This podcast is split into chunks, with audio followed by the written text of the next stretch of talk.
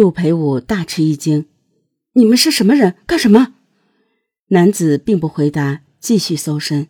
杜培武转而问那个骗他上车的领导：“他们是不是抢人的？”领导默然无语。直到这两个男子拿出手铐将杜培武铐上，杜培武才知道他们是警察。车子重新上路，一直开到昆明市公安局刑侦支队。杜培武被交给了专案组。期间，骗他上车的领导小声说：“小杜，你也别怪我，我也是奉命行事。到了那里，你把问题说清楚就没事了。”杜培武隐隐约约觉得自己的遭遇和妻子的失踪有关，就问审问他的刑警，刑警却不理睬，让他交代四月二十一日全天的活动情况。杜培武无奈，只能一遍遍讲述，在三天三夜的时间里讲了几十遍。审讯民警见其前后所说基本一致，态度缓和了些，这才告诉了他内情。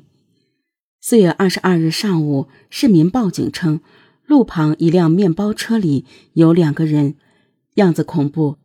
警察赶到现场后，发现两人都已经死亡，死者是一男一女。男的单手被铐在车子上，女的倒在车内，两人都是被子弹射穿心脏，死后又被钝器打砸头部和脸部，砸得稀烂，惨不忍睹。那个女死者正是杜培武老婆刘小香。听到这，杜培武如五雷轰顶一般，一时间傻掉了。过了好一阵，才缓过神来，又不停地问民警。你们看清楚了吗？是我老婆吗？得到肯定回答后，杜培武一直摇头，眼神茫然，不愿相信这个事实。直到刑警告诉他车内的男子是他的好朋友王俊波时，他才又激动起来。他他们怎么会死在一起？刑警道：“根据尸检，你老婆生前和王俊波有过亲密的身体接触。”他们在约会，杜培武终于明白了，自己之所以受到这样的对待，是因为成了杀人嫌犯。有奸情的老婆一旦被杀，丈夫自然是重大嫌疑人。刑警的声音继续在杜培武耳边回响：“王俊波和你老婆都是被人近距离枪杀的，杀人者用的枪。”就是王俊武佩戴的七七手枪。王俊波是警校尖子，拔枪快，射击准，根本不可能有人抢枪将他制服甚至射死。唯一的可能就是那个杀人犯和王俊波认识，用什么手段将手枪骗到手，然后才杀人。杀人犯枪法很不错，一枪射穿心脏，绝对是玩过手枪的人。你说说看。王俊波的熟人会用手枪，不是你又是谁呢？我连他们两人约会的事情都不知道，怎么谈得上去杀他们？你们搞错了。再说，二十一日当天我都在戒毒所，很多人看到，没有作案时间。对杜培武的审讯又进行了七天，专案组还是没有从他嘴里得到更有价值的信息。到了五月二日。办案人员只好将杜培武送回单位，昆明戒毒所软禁。杜培武那里挖不出东西，专案组便在外围寻找突破。先是在事发地附近走访，发现没人听到枪声，似乎并非第一现场。车上被人清理过，没有可疑指纹和足印，也没有其他证据。死者的钱包、传呼机等财物失踪，像是抢劫的样子。可照着这个方向侦查了十来天，也没有进展。枪杀两个民警，其中一人还是副局长，加上当时昆明正在筹办九九年世界园艺博览会，各级政府对社会治安都非常重视。公安部派来专家协助，这个专家结合前期资料，做出了一个判断：熟人作案的可能性非常大，歹徒很可能是警察。正是这个判断，让专案组再次把目光放回到了杜培武身上。不过，专家也说，一切都是推论，没有确凿证据。你们可以继续审讯杜培武，但不能太武断。这一回，专案组着重从作案时间上寻求突破。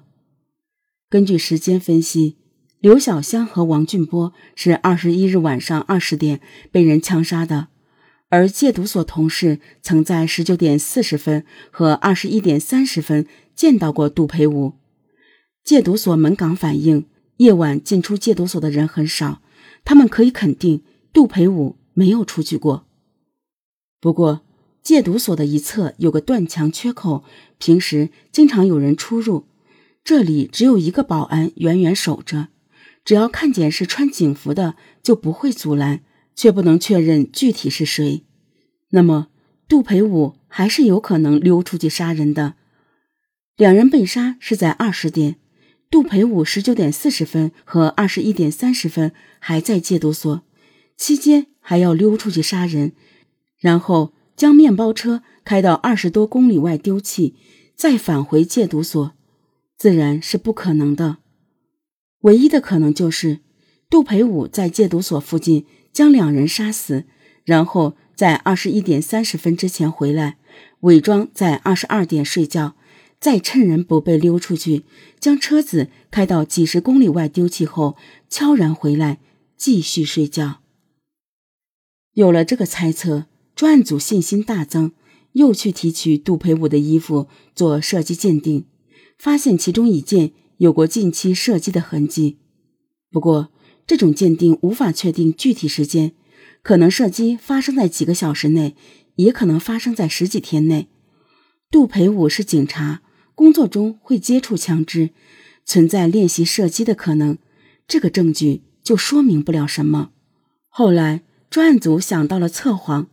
六月三十日上午，几个办案人员将杜培武从戒毒所带到昆明市中级人民法院进行测谎仪测试。得到的结果是四。一般来说，如果结果低于四，代表测谎者没有说谎；如果是四到六，说明测谎者部分问题说了谎；数值大于六，才说明测谎者基本都在说谎。可有了前面公安部专家推论、作案时间假定和开枪痕迹的支撑，专案组大喜过望，主观上增加了杜培武的嫌疑，并于七月二日。正式刑拘了杜培武。此后，直到七月十九日，杜培武经历了一场永生难忘的高强度审讯。